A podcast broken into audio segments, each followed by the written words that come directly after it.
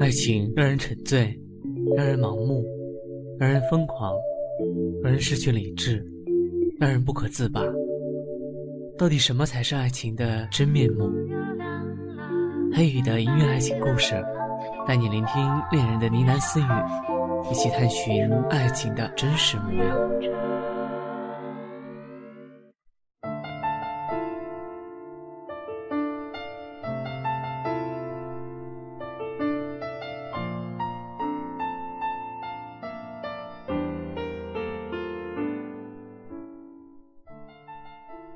雨熙被带到侦讯室的时候，已经是深夜一点钟。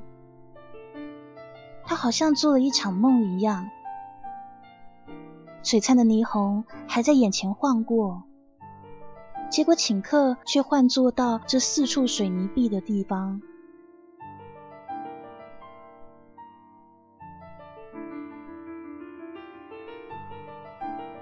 警察准备好纸笔，坐在雨熙的对面。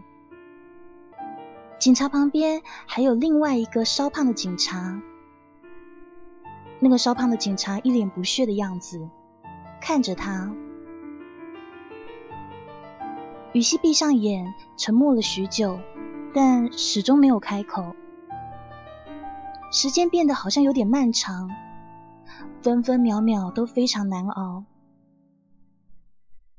那个胖子开始宣导他们的政策。什么坦白从宽，抗拒从严。雨熙没说话，静静的听着。迷蒙中，脑袋昏胀般疼痛，然后又是好久好久的沉默。那胖警察不耐烦了，嘣一声的一拳砸在桌子上，指着雨熙的鼻子说。你们一起的呢，都已经招了。雨熙抬起头，又换回刚才的沉默。那胖子来回的跺着步子，下意识的摸摸口袋，转身伏在右边那个一直没说话的同事旁边嘀咕着，然后走出门了。他出门的那一瞬间。雨熙听到打火机的声音，然后这屋子里只剩下雨熙，还有他面前的沈警官，那个把他从 KTV 包厢带出来却没有说半句话的警察。那个警官有着好看的眉宇，还有威严的气质。当他其他的同事非常野蛮的拉过那些姐妹们的时候，这个警官并没有像押犯人那样对待他。雨熙想起大学的时候老师说过那句话：“尊我者，我并敬之。”念头刚闪过，他又笑笑自己：“尊重。”还配吗？现在坐在这的，只是一个被怀疑是不是卖淫嫖娼的陪酒小姐。他抬起头，迎上对方犀利又略带忧郁的眼光。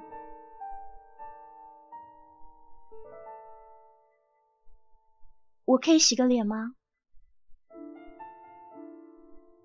沈警官犹豫了一下，随后点点头。我需要洗面奶，还有一些东西在我的包包里，能帮我拿一下吗？雨熙说出口的时候有些惶恐，毕竟人家是一个执法者，这样的要求对方会不会生气？很快的，对方找来了他的包，雨熙当着对方的面打开。拿了一个洗面奶，还有一副眼镜，还有隐形镜片的盒子。卫生间的镜子前，雨熙捧了清水掠过脸庞，泡沫在他的脸上拂过，同时缠绕着的还有无声的眼泪。他仔细的洗着，似乎要洗去所有的委屈。他站起身，慢慢的擦干脸上的泪水。每天下班合着酒气，趴在 KTV 的卫生间里，一遍一遍的卸妆。不知道是为了维持那可笑的尊严，还是真的不想带一丝风尘气走出那个地方。他努力的抑制着自己的情绪，不再让眼泪掉落。可是他不知道。他刚刚啜泣时抖动的双肩，还有那拼命揉眼睛的双手，都被守在门边的沈萧然警官看得一清二楚。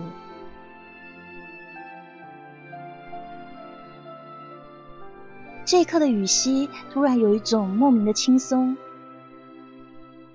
或许是卸下脸上那一层面具吧。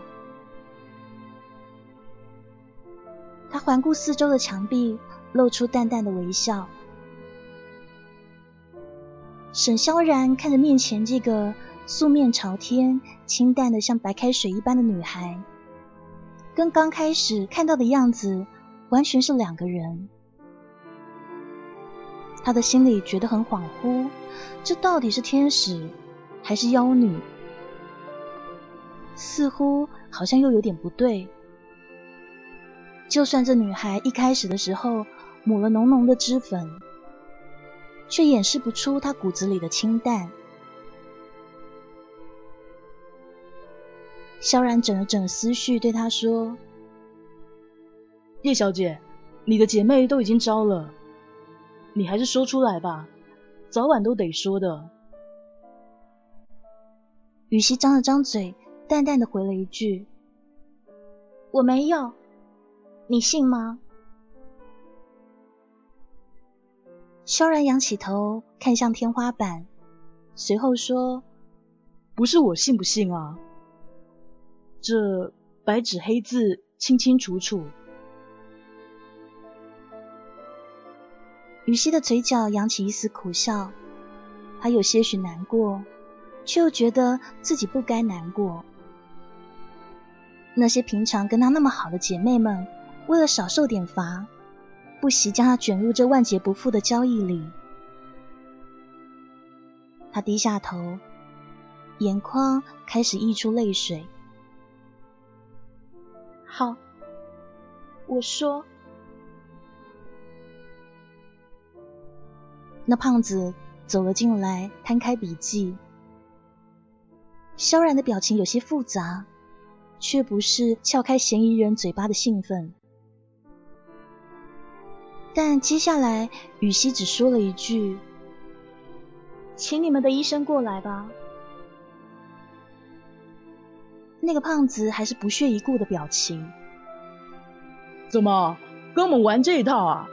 你就是五脏六腑都出毛病，我们也不怕。没有性生活过的女人算卖身吗？那个胖子愣了一下。转头看着萧然，这回答实在是出乎他们意料之外啊！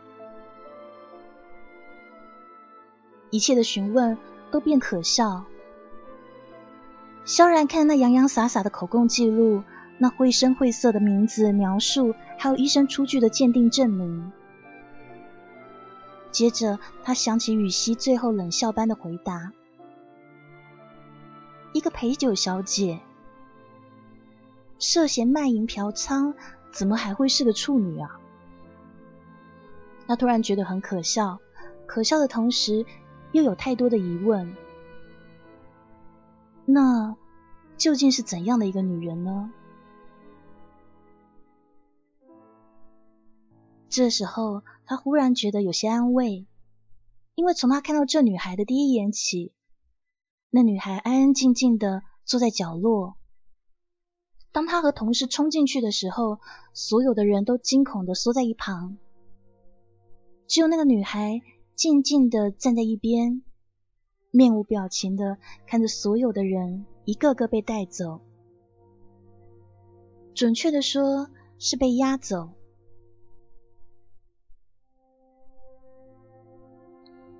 像自己所想的一样，那个叫雨熙的女孩的确不是个妓女。事实上，当女孩愿意开口说话的时候，萧然是有点失落的。他不希望面前这女孩说出胖子想要的内容，可是这似乎又太矛盾了。胖子想要的答案，不就是他该想要的吗？突然间，他觉得自己有些残忍，跟这无辜的女孩面对面而坐，却那么凶的对待她。虽然说吼她的是那个胖子，以至于后来的日子，他的脑海里常常会浮现起这个女孩的身影。那个普通的姑娘，那么的静默，清汤挂面的头发。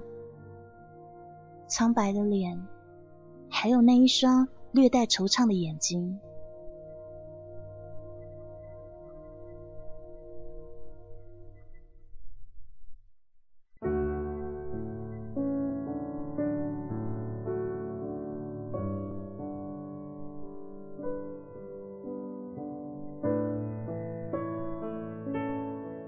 去孤儿院看孩子，是沈萧然闲暇的时候最乐意做的事。平常面对太多纷争困扰，有的时候听听孩子们欢快的笑声，心灵特别觉得安宁。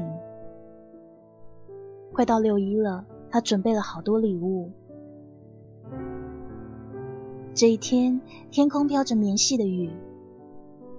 孤儿院的李阿姨接过他的伞，说：“孩子们正在教室里听琴呢，新来了一个老师。”哎呦，他们可喜欢了！悠扬的钢琴声透过树影传来，清脆淡雅，有种熟悉的感觉，却又不知从何说起。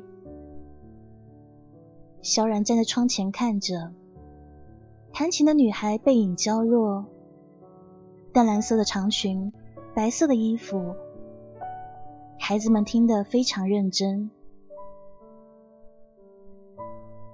有个小家伙转身的时候看到了萧然，他立刻伸出手，在自己的嘴上做出了一个静音“嘘”的动作。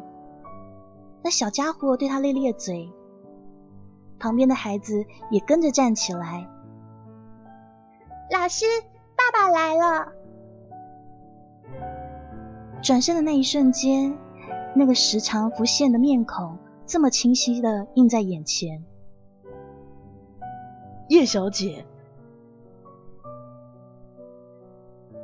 雨熙站在屋子里，有些不知所措，甚至有些惊恐。他害怕“陪酒小姐”这四个字深深的拢在他的心上。李阿姨在旁边准备给他们互相介绍。雨熙，好久不见啊！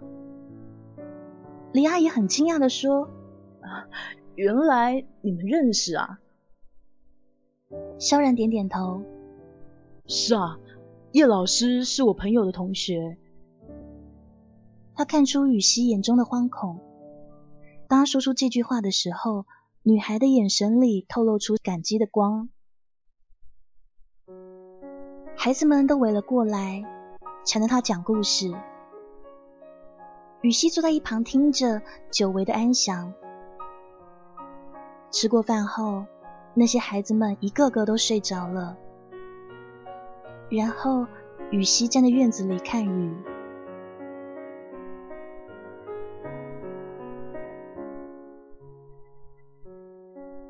他伸出手去，一滴，两滴，小小的雨珠落在手心里。看起来是那么晶莹剔透。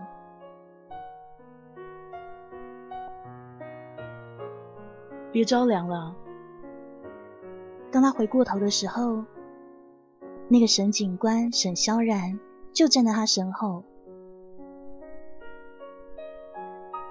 能带我出去走走吗？当然。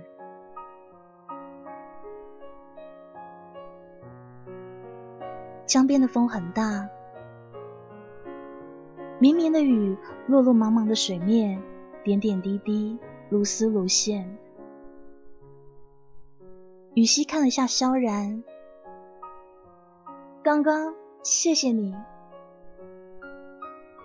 不用谢，你本就不是那样的人啊。为什么这样说？就因为最后那张鉴定报告吗？萧然看着翻滚的江水，眼神中露出一丝回味。从我见到你的第一眼起，只是我不懂，你为什么要去那种地方？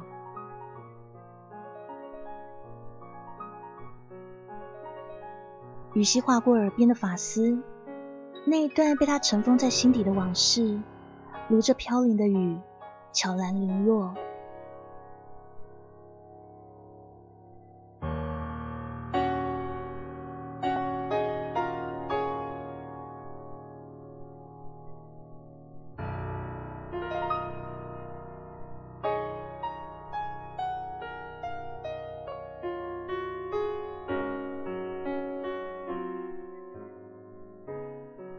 童年的我生活在一个不错的家庭，我爸爸妈妈呢都是本分的生意人，我们的生活幸福平静。我喜欢弹钢琴，喜欢画画，我的水墨画的特别好，曾经在一些报章杂志上发表过作品。在我考上大学那一年，我爸被人蒙骗了。一夜之间失去了所有，妈妈受不了这样的打击，心脏病复发，永远的离开我们。消沉的爸爸长期沉迷赌博，最后疯疯癫癫。三个月前他去世了，我所有的亲人都走了，他们留下的呢是一屁股的债。那是我兼了两份工作，做十年都还不了的数字。可是债主却要求我必须在三个月以内还清。那一天，他们上门讨债的时候，其中有一个债主拉着我说要把我卖去做鸡还钱，但是另一个债主却挡下来了。他说：“他先帮我垫付这笔钱，叫我进他歌厅工作。他说这样子，我以后还可以有自己的人生。所以啊，我就做了一个真实但又不彻底的陪酒小姐。我很喜欢小孩，所以有时候会到这儿来看看他们。”想想自己，那些无父无母的孩子，总是让我想为他们在做些什么。可是你知道，我没钱，我能做的不多，所以我做他们的老师，义务的，不需要报酬。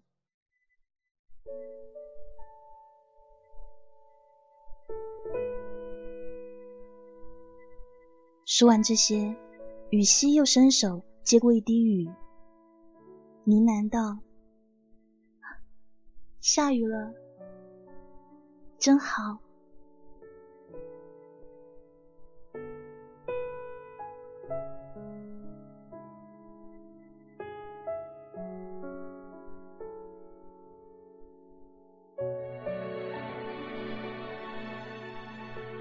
一种莫名的心痛在萧然的心里升起，久久挥散不去。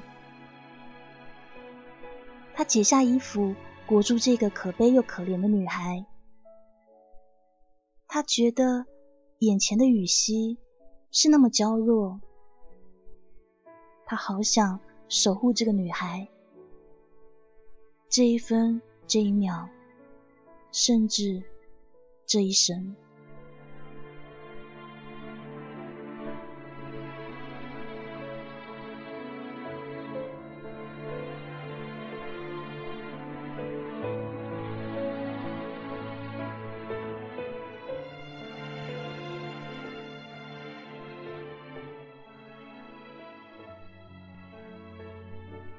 箱里的雨熙抹着浓厚的脂粉，故作妖娆的站在男人身边苦笑。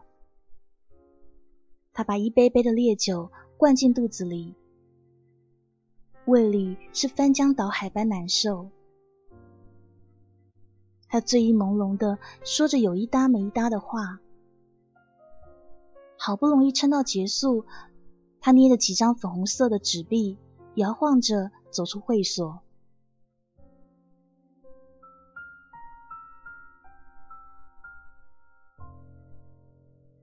萧然走过来的时候，酒醉的雨熙拍了拍他的脸：“大哥，我们是不是在哪里见过？”在哪呢？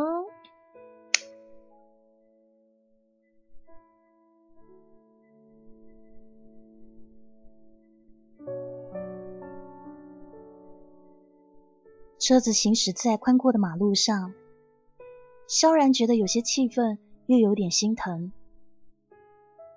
现在的他已经习惯下班后回家。但是却不知道为什么，从再次遇到雨熙以后，他不再直接回家，都会特意过来接她。他似乎喜欢上这个女孩，这个单纯善良却又不幸的女孩。雨熙歪着头靠在副驾驶座上，揉着稀松的眼睛看着前方。他拉过萧然的手，哎，你要带我去哪里？我不出去的，我不出台，放我下去。萧然不理他，毕竟他喝醉了嘛。他自顾自的开着，结果雨熙忽然低下头，狠狠的咬了他一口。你干什么？开车危险啊！放我下去！我不出台，我不出台的。萧然拉住他，结果雨熙手脚并用，在车里面乱踢乱窜的。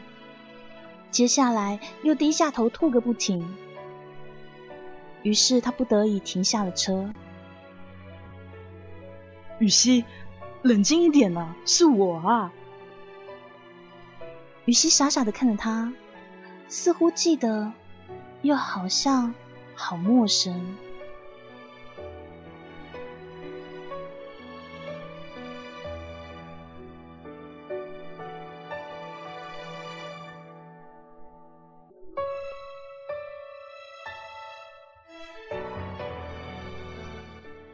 萧然擦去他嘴角的残酒，把他搂在怀里，像安抚一个小孩，轻轻的、没有欲望的拍着他的背。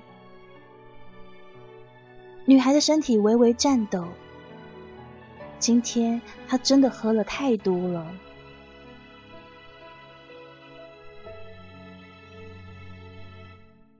雨熙的眼泪混着那些妆，涂在萧然白色的衬衣上。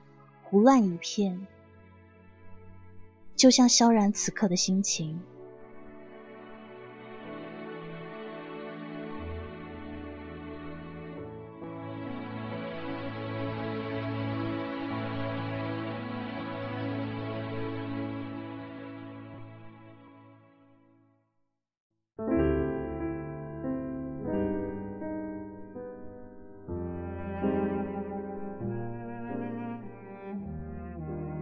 漫着百合花香的房子里，雨熙躺在萧然的床上，她凌乱的长发都是酒的味道。萧然扶起她，拿过一杯水。雨熙翻身的那一刹那，粉红色的钞票从胸口翻了出来。萧然抚过那叠着的带着雨熙体温的纸币，眼底漫过一层水雾。雨熙，你不属于那里，我该怎么样才能帮你呢？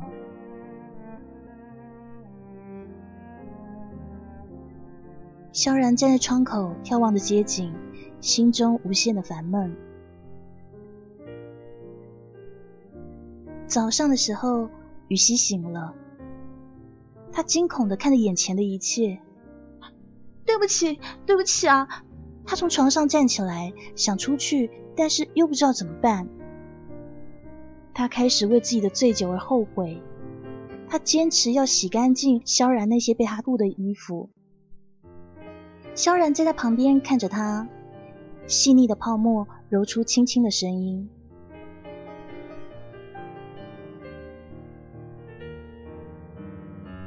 萧然开始在厨房忙活。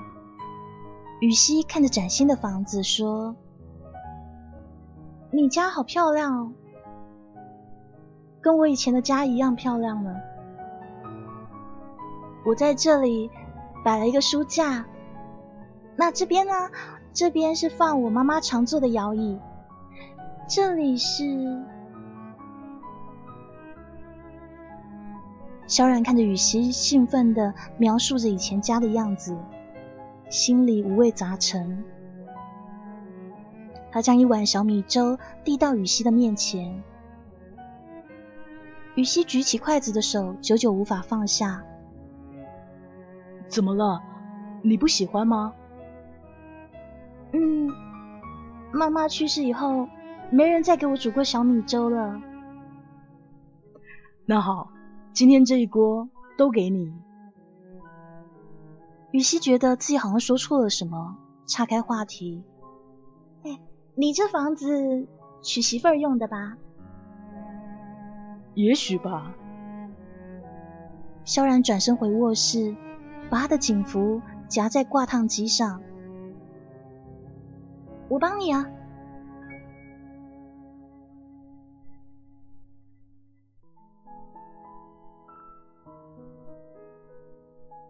萧然看着他那么认真努力烫着的样子，怎么？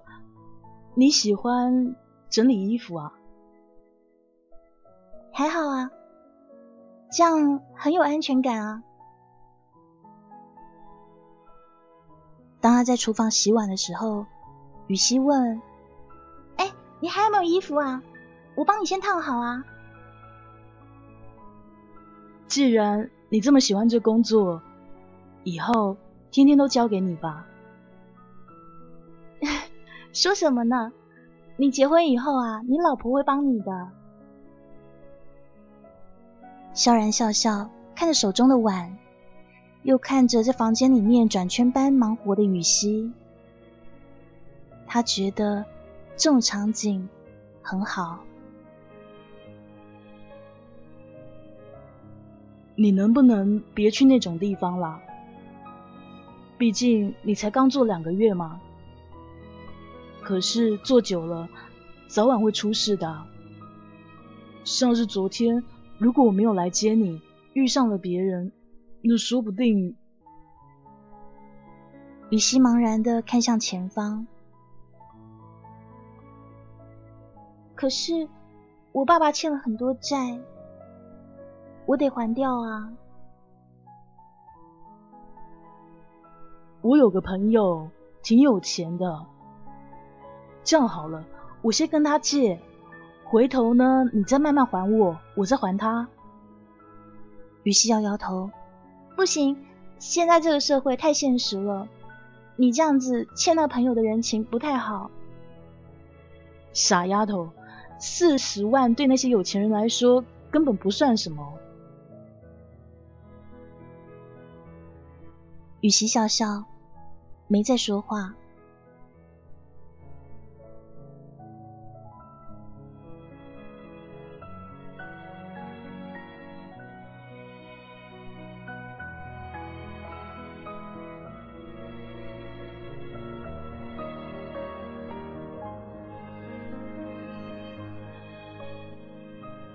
镜子里的雨熙化着妆，换上修身的连衣裙。他习惯性的打开门，走下楼梯。可是萧然的车停在楼下，他又被堵了回来。你怎么还要去上班啊？我不是说会帮你借钱的吗？你不相信我？不是，只是我习惯自己努力了。萧然拉着他回到了楼上，那是雨熙临时落脚的小屋。他坐在沙发上发愣。喏，你睡床，我睡沙发。你给我老实的在家里待着。那笔钱没到之前，你休息几天，我补给你啊。不必了，我知道你是为我好。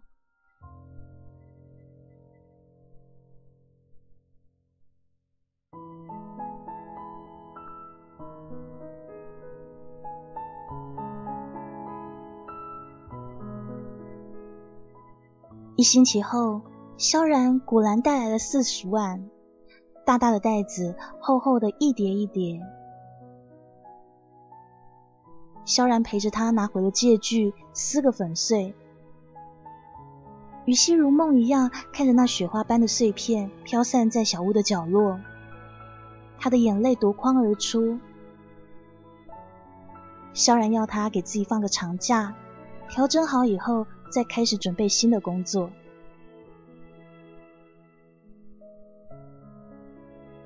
萧然还在他的对面租了间房子。我住这好监督你啊。你怕我不还你那四十万跑掉啦？就算是吧。两个月以后，雨熙变成了本市一所小学的美术教师。宽宽的讲台，天真的孩子，还有琴房那优雅的钢琴曲。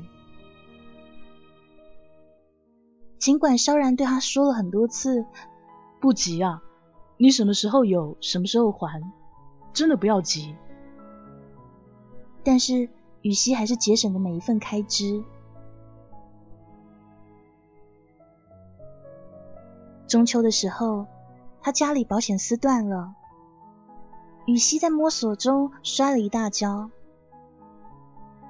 萧然进来的时候，看到雨熙在床上缩成一团，娇弱的身子不停的发抖。他靠在萧然的肩上，放声大哭。别怕，我在呢。可是雨熙的身体还是不断的在发抖着。从父母走了以后，他就没有过这么安定的感觉。如何能承受这样的惊吓呢？你不要走好不好？不要走嘛！他拉着萧然的手紧紧不放。好，我不走，我给你倒水。我不喝水。不要走。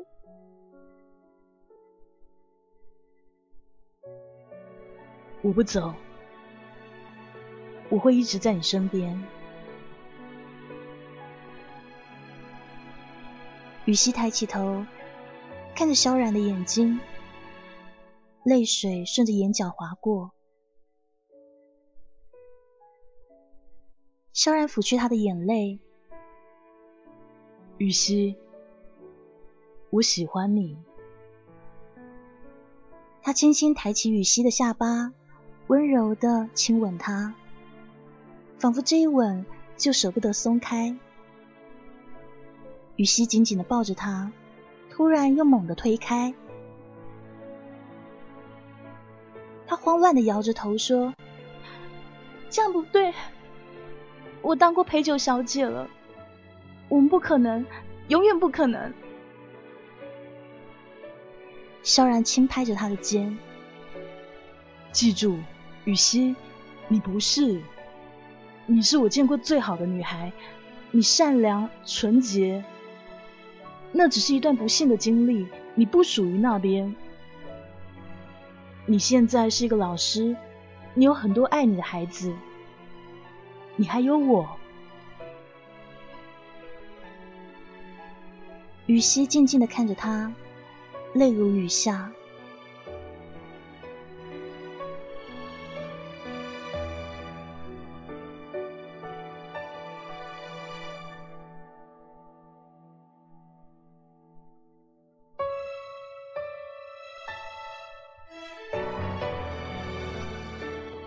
人的一生有很多经历，不是说忘就能忘。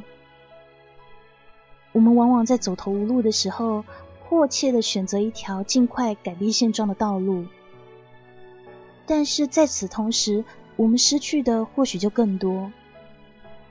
当回过头审视自己的仓促选择的时候，却又不得不承认，当时的情况下，好像也没有其他的方法了。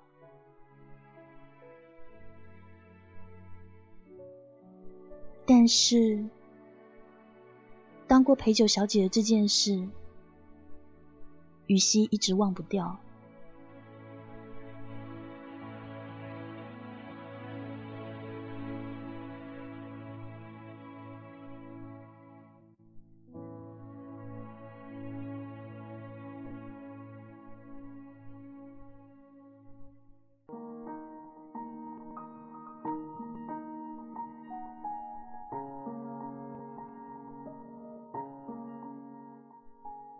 同事的婚礼，萧然带着雨熙过去了。当初那个跟他一起审讯过雨熙的胖子，一脸复杂的看着他们。胖子私下劝他：“老弟啊，怎么跟他搞到一块去了？这种女人玩玩就算了，怎么带她来参加这种场合啊？”你说什么呢？什么叫搞？这是我女朋友，你不懂。胖子一口咽下酒，我是不懂啊。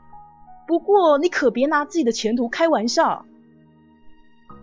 萧然拍拍他的肩，大哥，我心里有数。哎，现在的年轻人啊，真不知天高地厚啊。几杯酒后，大家都喝多了。新人过来敬酒的时候，萧然给雨熙倒杯橙汁。不好意思啊，我女友不能喝酒。胖子看着萧然，又看看雨熙，他反感透了这看似无辜的女人。等新人走了以后，胖子端起酒杯递到雨熙面前：“叶小姐，敬你们呢。”随后，胖子又说：“我可把我兄弟托付给你了，啊，这小子年轻有为，前途无量，就是偶尔脑袋有问题。”萧然推过胖子递来的酒杯：“大哥，他不能喝。”“怎么会呢？叶小姐，酒量好得很。”他故意将“小姐”两字说得很重。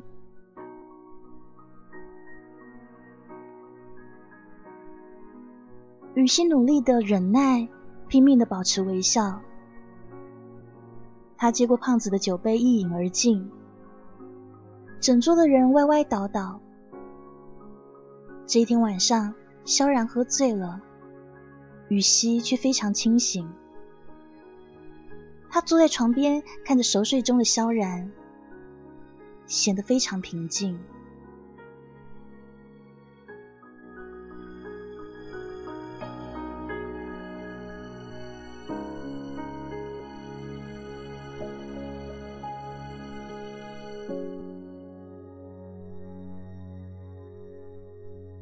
那一次婚宴过后，雨熙开始思考他跟萧然的感情。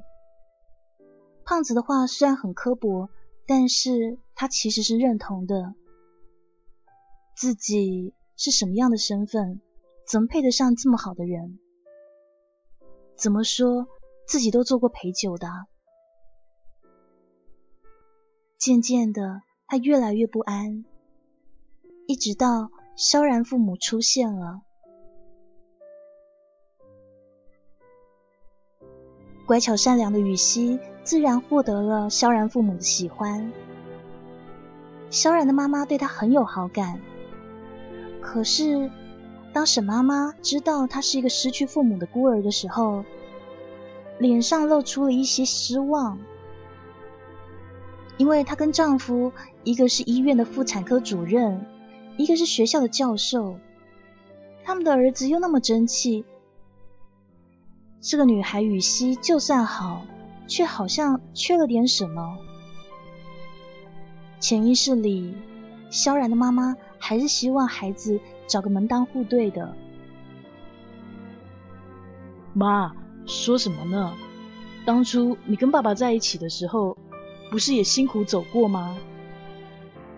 雨熙已经吃了很多苦，为什么要因为他的家庭去否决他呢？沈妈妈没有表态，但是也没有反对，不赞同，也不反对。接下来有一天，他们两个陪着萧然的妈妈逛街，她精心的挑选衣服。走出商场的时候，雨熙的眼里露出了惊恐，表情僵硬。他看到的是以前的姐妹，在歌厅的时候没少跟他作对的。雨熙转过身去，却还是被对方看到了。那个浓妆艳抹的女人，花枝招展的走了过来。哎呦，这不是安安吗？好久不见啊，真是越长越漂亮了。你认错人了。妈，认错人的，我们走吧。他们正要转身离开，可那女人拉住了雨熙。怎么发达了就忘了姐妹啊？想当初你在歌厅的时候，没有少出过风头啊。随后，那女人又向旁边的几个女人挥挥手：“哎，来啊，大家来认识认识，这就是安安。当初呢，跟我们一起进了警局。”就他没事可以走出来，你认错人了，在胡搅蛮缠，不要怪我不客气。妈，我们走，不要理这疯婆子。可那女人在背后叫：“安安，当初这么多姐妹一起进去了，凭什么你能没事出来啊？你该不会是跟哪个警察好过了吧？”这个时候，萧然的妈妈突然愣住了。他回过头看了一眼发狂的女人，没有说一句话，然后自己走了。脸色苍白的雨熙，眼前竟是一片黑，重重的倒在了地上。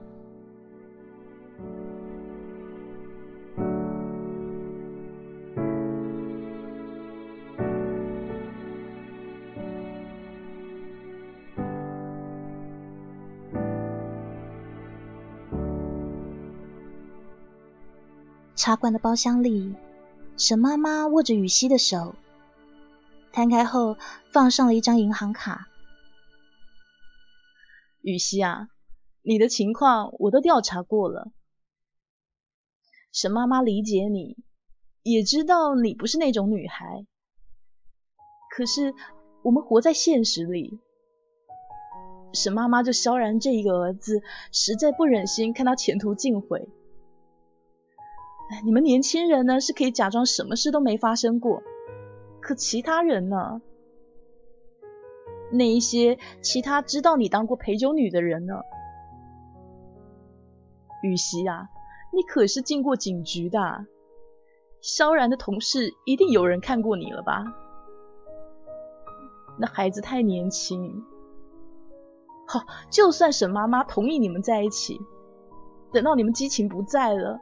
你们之间被岁月磨平了，你敢说他不后悔吗？你相信他永远不会怪你吗？可到时候你们两个后悔就来不及了。哎，这些钱你拿着，这是我一点心意。你也不是什么坏女孩，你这么年轻，到别的城市去吧。找一个没有人见过你的地方啊，还可以重新开始的。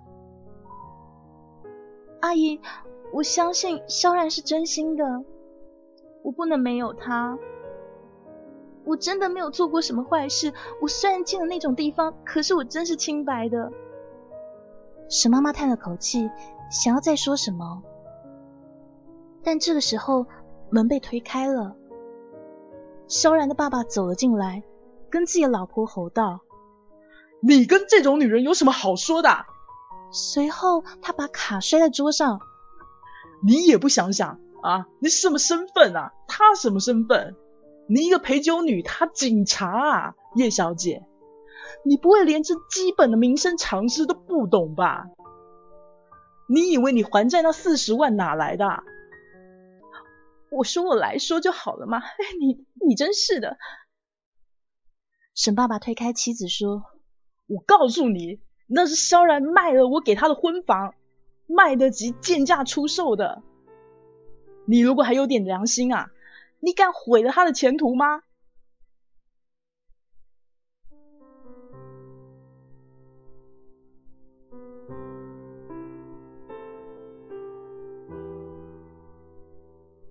雨熙愣愣的呆住了。萧然的爸妈走了以后，他一个人在包厢里，看着眼前那张卡，耳边回荡着刚刚那些话。他哭了，笑了，随后平静了。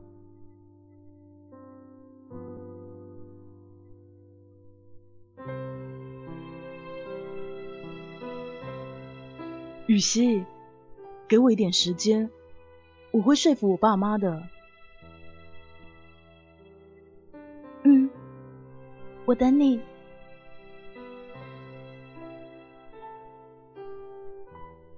雨熙辞去了学校的工作，她买了一件素色的大衣，坐在镜子前仔细的化着妆，淡淡的，轻轻的，仔细到每根睫毛。每个发丝，他做了一桌子的菜，等着萧然回家。萧然开门的瞬间，看到桌上有红酒。怎么，今天是什么特别日子吗？不是，庆祝我们有个美好的未来，不好吗？当然好，你怎么说怎么好。雨熙举起酒杯，看红红的液体在杯中晃动。他想起了昏暗的灯光、暧昧的包厢，还有那些不同的或高或矮、或胖或瘦的男人。想起了那些人搂住他的肩、摇曳在地毯上的神态。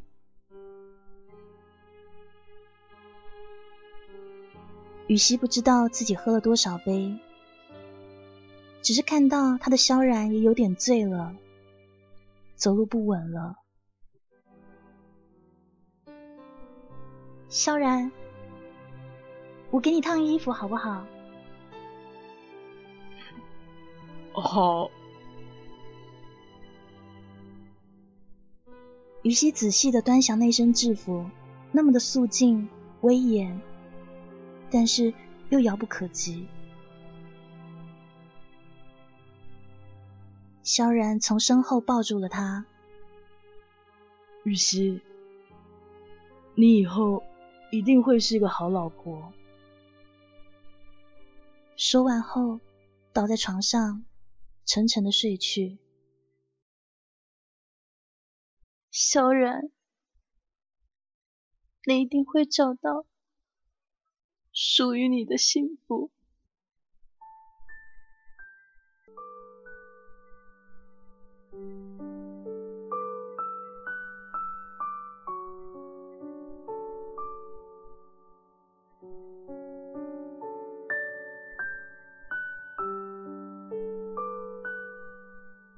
于西走了，没有人知道他到了哪。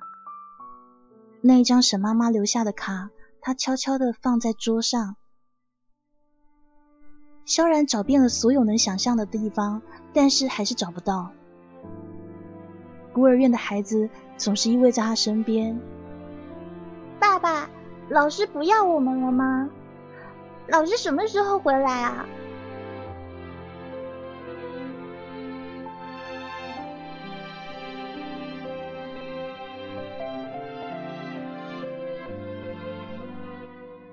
多年后，萧然有了自己的家庭，一个大家闺秀的妻子，一个聪明可爱的儿子。